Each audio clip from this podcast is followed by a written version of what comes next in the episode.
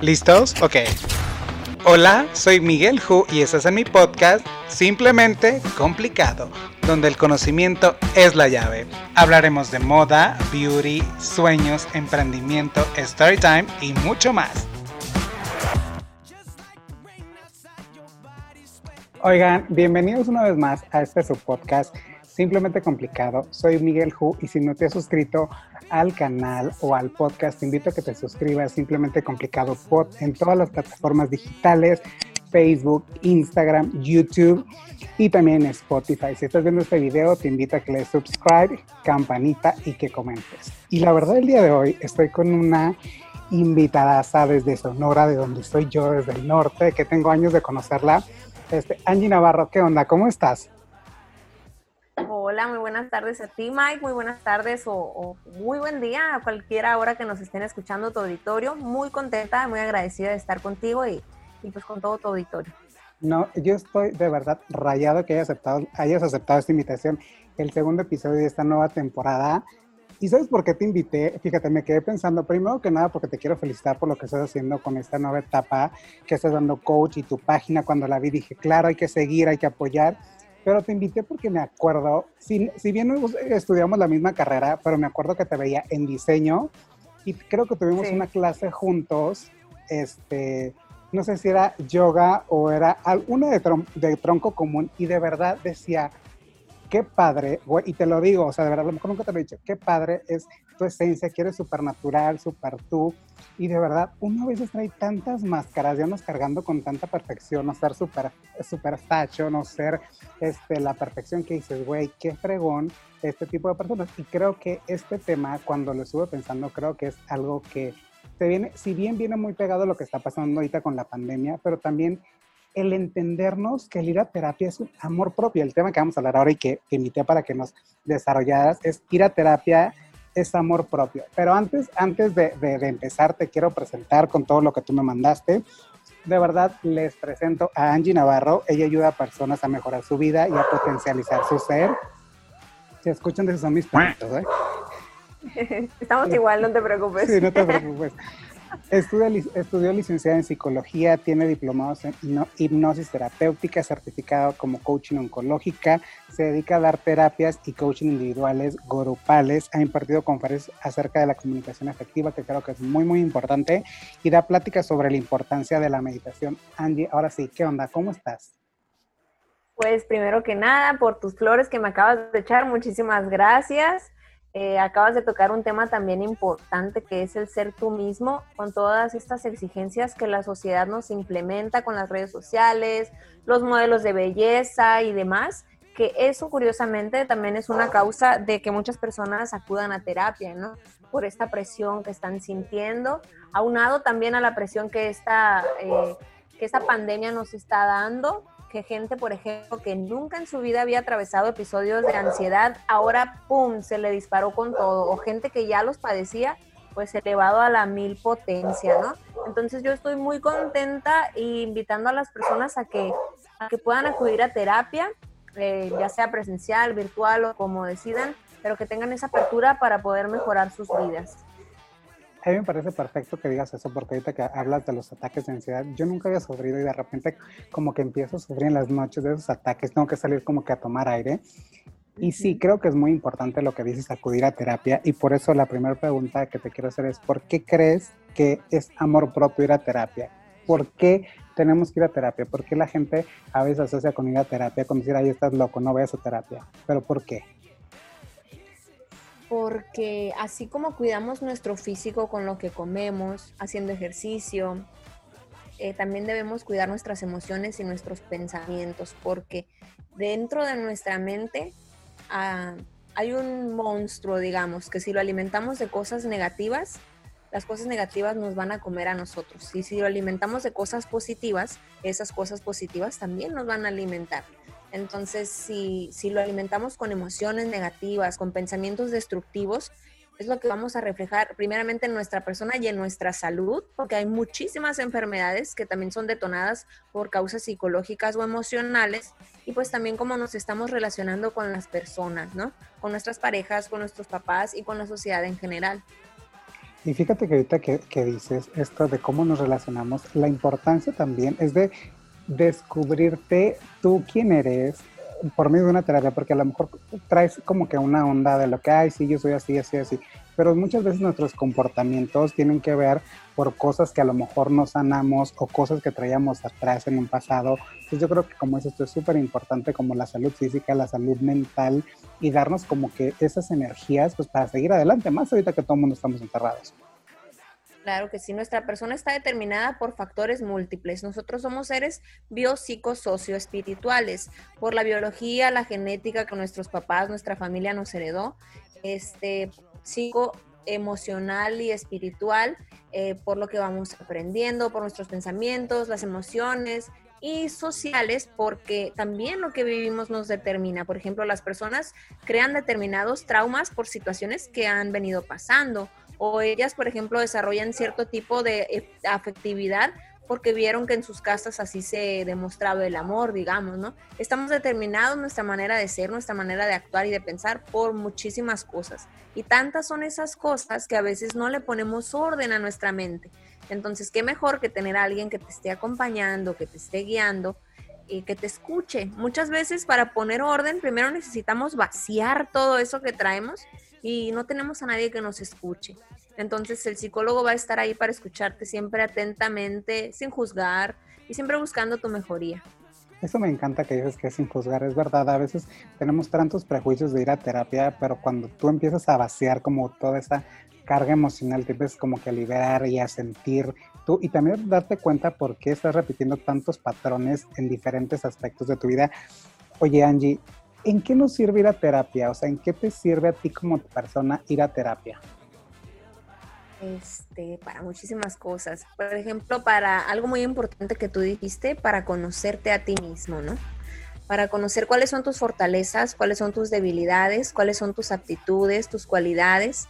Te da un nuevo panorama sobre ti y sobre el mundo que te rodea. O sea, quién soy, de qué manera me puedo encarar al mundo sé que soy una persona sensible, sé que soy una persona fuerte, sé que soy una persona que expresa poco o que tengo eh, ciertas características. ¿Cómo puedo hacer para desarrollar esas características o para minimizar las características de mi persona que no me gustan? ¿Qué me está causando esto que no me gusta? No, pues tengo problemas en estas áreas de mi vida. Ok, ¿qué depende de mí? ¿Qué puedo cambiar yo para dejar de pasar estas cosas? Porque muchas cosas de las que nos suceden es, no digamos somos culpables, somos responsables nosotros mismos de que nos estén sucediendo estas cosas. Entonces, si yo puedo cambiar mi percepción de lo que soy, de lo que hago y sé lo que quiero, puedo modificarlo con la ayuda de un psicólogo o un terapeuta.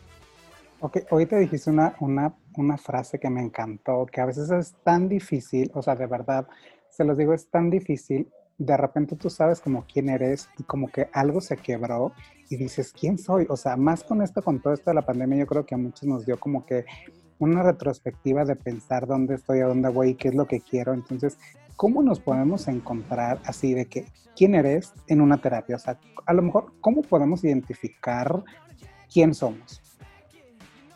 Ok.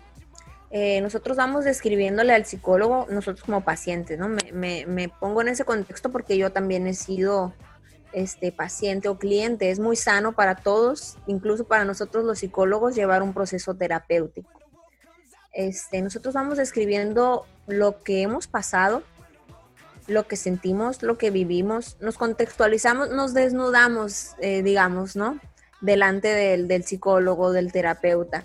Esto soy, esto siento, esto pienso, y a veces siento conflicto por esto, siento conflicto por esta otra cosa, porque me gusta el chocolate, pero a veces me gusta más la fresa. ¿Qué significa? Que no me gusta el chocolate. O sea, dudamos tanto de nosotros que sentimos que el mundo se nos viene encima. Entonces, el terapeuta o el psicólogo, a medida que tú te vas describiendo, que vas contextualizando tu vida, te va orientando. Nunca te va a decir, no, es que tú eres esto porque me dijiste que esto y esto. No. Él va haciendo que tú mismo caigas en cuenta de tus realidades. Hay un proceso que se llama insight en la terapia que es como, ah, ya me cayó el 20 de por qué soy así o por qué me pasa esto. ¿De dónde viene? claro, vas descubriendo las causas, vas descubriendo la situación actual Y también está muy padre ver una situación ideal o una visión que tú tengas personal para poder hacer cosas que te lleven a ella. Eh, esa es la transformación de la terapia, ¿no? Me encanta que digas eso porque como que lo vas entendiendo o vas razonando en decir, claro, la terapia es como trabajar un músculo, como si ir al, gimnasio y estar trabajando los bíceps, los tríceps, es como que trabajar todas estas ideas que traemos en la cabeza. Este, amor propio, ¿qué es el amor propio, Angie? El amor propio es tener esa estima, ese cariño y buscar 100% el bienestar para tu persona. Es aceptarte tal cual eres o mejorar lo que te gusta pero siempre desde ese lado compasivo, no un lado exigente que dice, es que no me gusta como soy y me odio. No, si tienes amor propio, dices, sé que tengo estos defectos, pero puedo trabajar en ellos. Es esa compasión y esa comprensión hacia tu propia persona. También yo creo que es como ese autoconcepto que tenemos de nosotros mismos, porque puede que te caigan gordas muchas cosas de tu persona, pero eres consciente de ellas y trabajas por, por cambiarlas. Entonces, que te caigan gordas ciertas cosas no quiere decir que no tengas amor propio, porque si estás trabajando para mejorar y ser una mejor versión de ti mismo, ese es un acto de amor propio. Me encanta esta palabra que dices, mejor versión de ti mismo, y que la he escuchado en miles de frases, este, miles de gente habla de encontrar la mejor versión de sí mismo. Yo creo que la versión, la mejor versión de ti mismo es la que tú vas trabajando día a día, ya sea con el psicólogo o con los con las acciones que vas haciendo para tu bienestar. Este, Angie, ¿cuál crees que sean los prejuicios para toda la gente que nos está viendo y que nos va a estar escuchando de ir? ¿Por qué tenemos esos prejuicios de ir con un psicólogo? O por decir, necesito ir con un psicólogo, ¿cuál es el primer prejuicio que se nos viene a la mente? Pues mira, yo creo que está muy mal conceptualizado porque la gente escucha la palabra salud mental. Entonces, si tú dices, voy con el médico que atiende la salud física, la mayoría de las personas vamos cuando estamos enfermos. Entonces, decir, voy con el especialista de la salud mental es automáticamente relacionarlo con, ay, estoy enfermo de la mente, estoy loco o yo no soy lo suficientemente fuerte para salir adelante por mis propios medios, porque hay mucha gente que, que eso dice, ay, no, yo solita puedo, ya me conozco, yo sola me terapeo, ya sé, yo me digo, ay, hago, haz esto, haz esto y ya. O hago mi terapia ocupacional, que también es muy buena, pero claro que también se ocupa una terapia a profundidad, ¿no? Ah, yo sé que así me agarran mis rachitas, me voy de compras, o me pongo a limpiar, o me pongo a hacer ejercicio. O sea, estás nada más maquillando y dejando de lado el problema y en realidad no lo estás atacando de raíz. Y no significa que estés loco, que seas una persona débil o que tú no puedas o que, ay, pobrecita yo, porque mucha gente también se pone en ese sentido de que es que va a decir, Ajá, exactamente. Ese es un gran error que cometemos. Ir de víctimas y, y de chabelitas. Decía un coach, vamos de chabelitas por la vida de, ay, yo, pobrecita, me pasa todo. Entonces, eh, ¿de qué manera el tener a un profesional eh, te va a ayudar a, crecer y a incluso a dejar de hacer esos juicios que nada más nos están limitando a nosotros mismos? Claro, o guiarte. Fíjate que ahorita que dices algo, yo a veces yo como que lo empecé a entender, como que te empieza a poner, como cuando te haces una herida, te empieza a poner como que cura, curitas o bandas. Y ahorita que dices, es cierto, yo recuerdo que antes, o sea, obviamente todos nos hemos sentido vacíos y es algo que yo nunca lo he dicho y lo voy a decir. Había veces que me sentía vacío y decía, pero ¿por qué? O sea, tenía muchas cosas, estaba en la universidad y que popular y todo esto y que super fashion. O sea, tú me conociste en la universidad y decía, ¿por qué? Y como que todo ese vacío decía, claro, tengo que irme de compras. Y fíjate, me iba de compras y sí compraba a lo mejor los zapatos, eh, eh, los tenis y lo que tú quieras. Y era e, esa felicidad en el momento de estar yo en la tienda, de medirme. Y te decía, wow, me va a ver increíble. Pero ya al llegar a mi casa veía las bolsas y otra vez regresaba ese vacío que tenía hasta el día que dije, ¿sabes qué? Necesito ir con alguien a que me ayude, que me oriente, o sea, y eso te digo que pasaron muchos, mucho tiempo, este, que, y ya después eh, eh, decidí cómo hacer este cambio. Y también me di cuenta que había muchas cosas que a lo mejor, como te dije al principio, o sea, eran tantas máscaras que uno, uno se pone y que traía que decía, güey, claro, tengo que estar así porque la sociedad sabe que, o porque todo el mundo tiene que ser, ay, eres super fashion y nunca puedes traer algo diferente, algo que ya usaste, tienes que ser algo diferente, o sea, como que eran esas cuidas hasta que te das cuenta cómo te ayuda la terapia a encontrarte y a saber quién eres en realidad y que eres una persona que vales y vales mucho. Claro, así como mencionas las compras, por ejemplo, hay personas que agarran el alcohol o la fiesta, son cosas placebo que solamente te dan bienestar en el momento. Pero digamos, pongamos el ejemplo de las compras, ¿no? Ay, voy a ir de compras porque estoy muy triste, porque tengo muchos problemas, voy a ir a que se me olviden un, un ratito. Vas y gastas y gastas y gastas hasta lo que no tienes o hasta lo que ya debes y dices, ay, ¿por qué gasté lo que no debía? O sea, vas como mm, agregándole otro saco, otra piedrita al saquito, entonces dices, mira, esto en realidad no es la solución y me sigo sintiendo igual. O puede que tenga ropa nueva y me veo al espejo y me sigo sintiendo feo o me sigo sintiendo triste conmigo mismo, gris, apagado. Entonces no sirve de nada tener esa solución, entre comillas, momentánea, porque no estás atacando de raíz, no estás ni siquiera, muchas veces ni sabes qué es lo que te tiene así y quieres tú mismo solucionarlo con algo que tú solo inventaste que te hacía bien. Exactamente. Oye, este Angie, bueno, hay tantas historias que después te voy a invitar para, que, para contártelas y que vayamos platicando. ¿Cuándo crees que es un punto en que tú digas, necesito ir a terapia, o sea, necesito tomar esta terapia? ¿Cuál es el detonante o no hay un detonante para la gente, para que la gente quiera tomar terapia?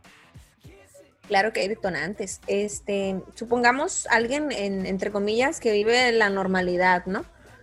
No, dejando de fuera los trastornos psicológicos, esquizofrenia, etcétera.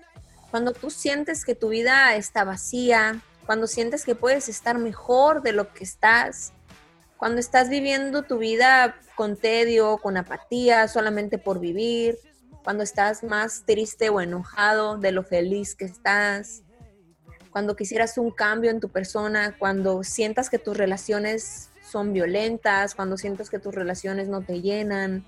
Cuando dependencia. sí, cuando sientes que estás desorientado. Hay muchas, muchas situaciones, pero lo primordial es hacer ese autoanálisis y decir, ¿cómo me siento? ¿Qué me pasa? ¿Qué, me detona el sentirme así?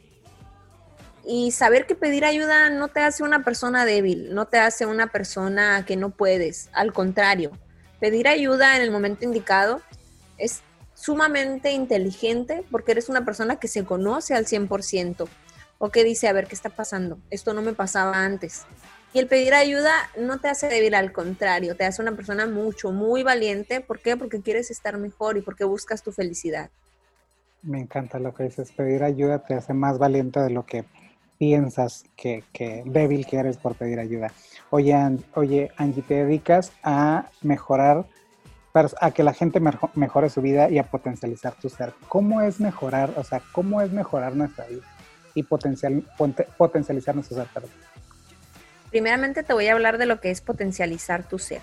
Muchas veces, este, cuando nos presentamos incluso, es algo bien cotidiano que, por ejemplo, yo soy Angie, soy psicóloga, soy, y empiezo a mencionar mis ocupaciones. Eso no es lo que yo soy en realidad. O sea, yo soy Angie, soy mujer, soy mexicana, eh, soy estatura promedio, soy tal y tal. Yo misma estoy desmeritando a la persona que soy. Entonces creemos que a medida que tengo un título es lo que soy, o a medida que tengo es lo que soy.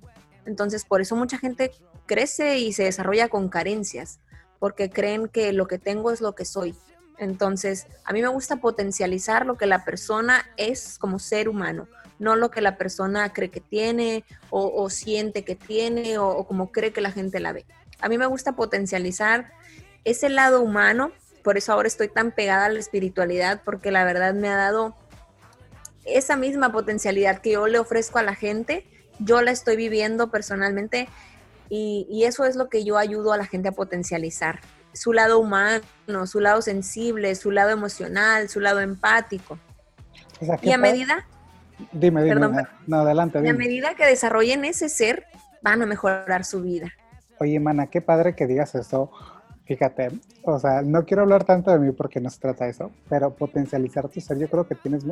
Sí, yo lo había escuchado antes, no recuerdo quién, que siempre hay gente que, que llega presentándose con títulos, con yo soy, yo tengo, y fíjate, cuando te das cuenta que al final de, de estás en, una, en tu recámara o estás solo y no eres nada, o sea, no eres nadie, es lo que dices, tú eres la persona de que yo soy Miguel, este, piel, este, a lo mejor moreno blanco, ojo, ojo oscuro, sin cabello, con sentimientos, con esto y con lo otro. Entonces, o sea, eso es lo que me encanta esta parte de potencializar. Y aparte de, de esto que dices de la espiritualidad, me he estado como que metiendo en este proceso de la pandemia y creo que nos ayuda a cambiar tantas cosas de nuestra vida. Muchísimas, muchísimas. Y ahora, ¿cómo ayudar a una persona a mejorar su vida. O sea, cuando una persona, por ejemplo, supongamos, llegamos rotos contigo, ¿cómo ayudar a que esa persona mejore su vida? Primero que nada, saber qué es lo que te, lo que te quebró, lo que te rompió. Y saber por qué yo le di ese poder a esa situación, a esa persona, a ese suceso de que me rompiera. ¿Cómo estaba yo cuando eso sucedió? ¿Cómo quiero dejar de estar yo? ¿Cómo quiero estar? Así, así ayudas a las personas. O sea, ¿qué pasó? ¿Cómo fue que tú permitiste que eso pasara? ¿Qué carencias tenías? ¿Qué te faltaba? ¿Qué te sobraba? ¿En qué situación estabas? ¿Cómo te sientes hoy que ves las cosas desde un punto más frío, desde que ya saliste un poco más de eso? Ahí vamos viendo el cambio de pensamiento, el nuevo observador que va surgiendo en la persona. A medida que las personas vamos describiendo lo que estamos basando, lo que pasó, vamos sanando y vamos cayendo en cuenta de muchísimas cosas. Es por eso que dicen, si estás triste, escríbelo. Si estás triste, háblalo con alguien. Porque a medida que tú lo vas hablando, lo vas sacando y te vas dando cuenta de cosas que decías, oye, antes no lo veía de esa manera. Antes se me estaba cayendo el mundo encima porque no era capaz de ver otra realidad que, está pasando, porque las emociones nos ciegan. Entonces, ya que puedes salir un poco de eso o ver otra perspectiva mediante eh, la opinión también del terapeuta como alguien profesional, ya caes en cuenta de muchas cosas. Y también algo bien importante para poder cambiar una vida es la convicción y la decisión. Porque si tú no tienes ni convicción ni decisión de cambiar, por ejemplo, supongamos en una relación violenta, si tú no tienes la decisión, la convicción y el valor de cambiar, vas a seguir en esa relación, aunque sepas que no te hace para nada bien. Entonces, como dice un chiste de psicólogos, ¿cuántos psicólogos se necesitan para cambiar un foco? Ninguno si el foco no quiere cambiar. Es cierto, o sea, la persona tiene que querer cambiar. A veces creo que, o sea, te, digo, si yo me pongo en lado como del que yo sería el paciente, te digo, a veces como que muy difícil cambiar situaciones que a lo mejor las estás repitiendo por alguna herida o por algo que tú traes desde antes. O sea, es difícil, pero está padre cuando, o sea, esto, esto, esta parte de ir a terapia es como dices tú, o sea, tener como que a un amigo que no te va a juzgar, que te va a escuchar y que aparte te va a guiar por el camino al que tienes que ir. Y también me gusta lo que dices, como que descubrir en qué momento o qué fue la situación que te rompió para desde ahí, de ese punto, saber cómo estabas antes y cómo quieres estar ahora. Porque puede que vuelva a pasar otro suceso igual, Mike. Puede que vuelva a pasar eso que te rompió. Pero si tú ya tienes ese crecimiento, esa nueva visión, vas a evitar que vuelva a quebrarte algo así. Eh, yo soy una persona que me considero positiva, pero también me considero una persona realista. A veces la vida no es justa, a veces la vida no es color de rosa, a veces a la gente buena le pasan cosas malas aunque no se las merezcan. Entonces, hay que saber salir a pesar de las adversidades y dejar de victimizarnos y decir, si yo soy bueno, ¿por qué me pasa? La vida es un, es un ciclo de altas y bajas y a medida que nosotros tengamos una salud mental y emocional, vamos a poder controlar al menos lo que está dentro de nuestras manos. Vamos a poder controlar lo que pasa y cómo nos afecta sobre todo. Oye Angie, de verdad me encanta y creo que es un tema tan extenso, pero me gusta como, como lo vas explicando y que lo vamos entendiendo. Y digo a toda la gente que está en terapia y que quiera terapia de verdad, vayan. Hoy Angie nos va a dar sus redes sociales para que le empezamos a seguir, para que la sigan. Y también das, me imagino que das terapias online. Este, Hipnosis terapeuta, terapéutica. ¿Qué es la hipnosis terapéutica? La hipnosis, mira, está curioso porque toda la gente, o al menos yo me incluyo, eh, nos dices hipnosis y todos nos acordamos de, del show de John, de John Milton. claro, sí. la gente bailando y haciendo el ridículo ahí. Este, la hipnosis terapéutica es una técnica donde puedes trabajar cualquier tipo de, situación que esté bloqueando tu vida, a excepción, claro, de algunos trastornos este, como personalidad múltiple, esquizofrenia y etcétera, donde no se puede acceder a cierto nivel de conciencia. La hipnosis como terapia es, son como ciertos tipos de ejercicios de relajación, digamos, donde tú vas predisponiendo a tu cuerpo de que entre en otro estado de conciencia, accedemos al subconsciente, ese estado que está entre el sueño, digamos, y la conciencia que tenemos día a día.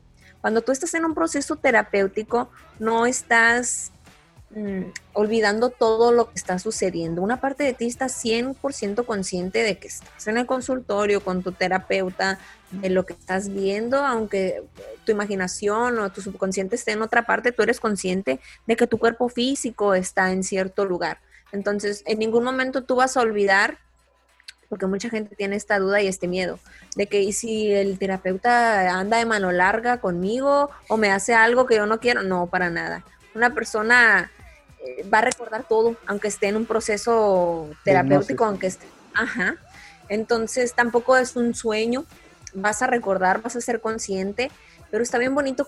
Yo lo veo como algo bien mágico porque es una conexión entre la realidad y, por ejemplo, te llevan a regresiones a cuando surgió, ahorita que mencionas, pasan sucesos que nos marcan. Te llevan a una regresión, por ejemplo, yo tenía seis años cuando se murió mi perrito y ya desde ahí yo crezco con ese miedo y estoy muy apegada a las cosas de mis mascotas. Ok, el terapeuta te hace una regresión hasta ese momento y hace que tus heridas sanen. Es una simulación, digamos, entre comillas, de que estás ahí de nueva cuenta y puedes sanar eso que ya pasó y modificar de esa manera tu presente y tu futuro, que si se vuelve a fallecer alguien, un ser querido, ya no vas a tener ese trauma, ya no vas a tener ese duelo tan grande. O sea, sirve para sanar muchísimas cosas y me gusta mucho porque puedes pasar algunas veces años y años o meses en terapias, eh, psicoterapia o lo que sea, y la hipnosis se me hace muchísimo, muy efectiva. Puedes trabajar en unas cuantas horas cosas que puedes trabajar meses o años en otras terapias. Pero, pero también depende de la técnica del, del psicólogo en este caso, ¿no? O, lo que tú vayas a implementar. O la apertura también del paciente, ¿no? Porque hay mucha gente que es escéptica o mucha gente que nada más está buscando el desahogo que mencionábamos al inicio. Entonces, el servicio que yo brindo en lo personal es un servicio multifacético, digamos, que el cliente viene y me cuenta, ¿sabes qué? A mí me pasa esto, esto y esto, ok yo ahí hago mis sugerencias, sabes que yo te sugiero una terapia normal, una terapia de hipnosis, o si es otra cuestión, pues yo te sugiero el proceso de coaching. Eh, eh, el servicio que yo brindo, como te digo, es a la necesidad del cliente y, se adapta 100% a él. En el proceso de coaching, ¿qué haces? O sea, ¿los acompañas en todo este proceso? ¿Qué es lo que, qué es lo que estás haciendo? El proceso de coaching es algo muy bonito donde ayuda a potencializar este, tu desempeño, ayuda a elevar tu nivel en todas las áreas de tu vida o en la área que tú requieras, ¿no? Em, ahora, fíjate que tristemente para mí hay como que mucho estigma eh, referente al coaching, ¿no? De que, ay, cualquiera puede ser coach, ahora todos son coaches. No, no les creas, son semipsicólogos. Pero, por ejemplo, yo que tengo las dos profesiones, sé que son totalmente diferentes, pero son igualmente bien bonitas las dos. Yo en lo personal ahorita actualmente estoy llevando proceso de coaching a la vez que lo estoy impartiendo y gracias a él he podido desprenderme, por ejemplo, voy a abrir mi corazoncito contigo y con toda tu audiencia. Ay, qué, linda, he podido desprenderme de algo que me costaba mucho, que es el apego al pasado. Entonces, yo con el coaching, esto ha sido lo primerito que he trabajado y que hasta la fecha me sigue funcionando. Y he potencializado otras cosas como esta mejora que te digo a mi lado espiritual que me ha llenado de una manera grandiosa y mucho más en esta, en esta pandemia. Acompañas a las personas en el coaching a ser mejores, a crecer, a aprender, a emprender también, a ver qué te está limitando y a que, a que ellos mismos obtengan las respuestas de sus preguntas. Porque la diferencia entre el coaching y la terapia es que el coach no te va a sugerir, no te va a meter su cuchara, no va a decir ningún juicio. Él acompaña únicamente con preguntas que van surgiendo de tu conversación. Es una escucha totalmente activa y, y asimismo hace que llegues tú a las respuestas, porque todas las respuestas a nuestras preguntas están dentro de nosotros mismos. Sí, me encanta, todas las respuestas. Claro, porque todo es sobre ti, o sea, todo como que es una regresión, no es como un buscar en lo que ha sido tú antes, tu, tu pasado, tu presente y tu futuro, ¿no? Así es. Algo también que me encanta, que cuando vi tu página dije, wow, qué increíble lo que está haciendo la meditación. ¿Qué es la meditación? Todo el mundo escucha que nos dice, medita, es om, inhala, exhala, fluye. Es una palabra que de verdad me ha costado entender, me ha costado este, mm, practicar esto de fluye, o de verdad, o sea, ahorita soy una persona que es muy raro que fluya, trato de fluir, pero me ha costado tanto. Entonces, la meditación, ¿en qué nos ayuda? ¿Qué es la meditación? La meditación es una práctica en la que nos concentramos 100% en el aquí y en el ahora. No se trata de no pensar, porque, por ejemplo, la semana pasada me decía eh, una amiga, es que se me atraviesa un pensamiento y ya me distraigo, ya no puedo. Estoy mal, ¿verdad? No, no estás mal porque estamos 100% acostumbrados a estar todo el día pensando. Si estamos en el trabajo, ah, ya quiero llegar a la casa porque tengo que hacer esto. Y si estamos en la casa, mañana tengo que ir al trabajo y tengo que hacer esto. O sea, nunca estamos viviendo el aquí y el ahora. Es muy ponemos es, es, es, no es difícil, es algo que requiere constancia. Requiere mucha constancia. En la meditación, por ejemplo, estamos 100% concentrados en nuestra respiración algo que es tan natural y tan normal para todos los seres humanos como el respirar. Lo hacemos ya de una manera superficial, ni siquiera le prestamos atención. En el proceso de la meditación te dicen, no pongas atención a nada más que a tu respiración. Siente cómo tu cuerpo cambia, cómo se inflama tu abdomen, cómo se inflaman tus pulmones al momento que inhalas, cómo tu cuerpo se relaja al momento que exhalas. La meditación no es no pensar en nada, es ahora estaba escuchando una frase que decía muy bonita, de hecho. A los pensamientos en el proceso de meditación, déjales abierta la puerta de enfrente y la puerta de atrás, mas no les invites un café. O sea, deja que lleguen y así como llegan, que se salgan. No estés luchando contra tus pensamientos de que, ay, Angie, cálmate, relájate porque estás meditando. No, porque tú misma te estás obstaculizando que, que te puedas relajar al 100%. Este, Angie, que me, te juro que, que, era una plática que yo sabía que iba a ser como que intensa, pero o sea, de repente como que llegan tantos a la cabeza, tanta información de lo que me estás contando y que digo, güey, o sea, de verdad, ir a terapia, amor propio el tema y creo que si una persona decide ir a terapia a cualquier edad es buenísimo, pero mientras más joven o más rápido vayas, nos va a ayudar para nuestra vida. Claro que sí. Angie, para toda esta gente que no se atreve a ir a terapia todavía, ¿qué libros o qué les recomendarías a esa gente? Pues les recomendaría a esa gente, mm, pues más que libros, que se atrevieran a conocerse a ellos mismos, que se atrevieran a quererse, que se atrevan a cambiar sus vidas, porque muchas veces pasamos por cosas que nosotros pensamos que es normal o que así nos tocó vivir y nos conformamos. Entonces, a medida que nosotros sepamos que podemos estar mejor y que queremos estar mejor, buscar esos medios para nosotros lograrlos y alcanzarlos. Porque muchas veces pensamos que así es la vida, que así me tocó, ni modo, y vivimos soñando. Pero si vivimos soñando, yo creo que podemos alcanzar esos sueños. Me encanta. Angie Navarro desde Álamos. Mana, de verdad, híjole, te quiero agradecer de todo corazón. Eres la primera en este video podcast de esa segunda temporada. De verdad, te quiero agradecer de todo corazón este, que hayas aceptado, que nos hayas compartido todo esto. Dinos tus redes sociales para que la gente te empiece a seguir. Igual van a aparecer aquí abajo para la gente que nos está escuchando. ¿Cuáles son tus redes sociales? En Facebook me pueden encontrar como angie.navarro y en Instagram me pueden encontrar como angie.nav. Me gustaría leerles una frasecita referente adelante, a esto. Adelante. A mí me encantan las frases, yo soy la loca de las frases. Ay, no, a mí me encanta también. Tú compártelas y las, y las, y las ponemos. Dice esta frase, ir a terapia es hacerse responsable de tus emociones, encontrarles un camino, separar de los escombros las cosas valiosas de nosotros, es darse cariños, es darse palmadas en la espalda, es perdonar, sanar y quererse. Ir a terapia no es cosa de locos, es un acto de amor propio. Ay, me encanta, me encanta. Angie Navarro desde Álamo Sonora tienen sus redes sociales, van a aparecer aquí abajo, igual en el podcast. Y de verdad, mana, me quiero despedir diciéndote que si algún día me porté mal contigo, neta, discúlpame. Era otro, era Mike, ahora soy Miguel.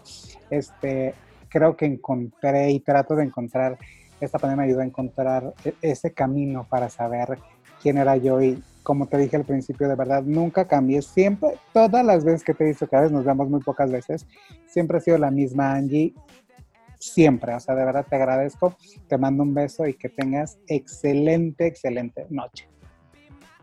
Muchísimas gracias, hermoso. Nada que disculpar, al contrario, este, estamos en un proceso de aprendizaje y no debemos nunca eh, avergonzarnos o disculparnos por lo que somos, por lo que fuimos, los tiempos cambian, nosotros también cambiamos. Es muy bonito eso que crecemos y mejoramos cada día. Te mando yo también un beso, un abrazote y acá te esperamos en Sonora cuando quieras regresar.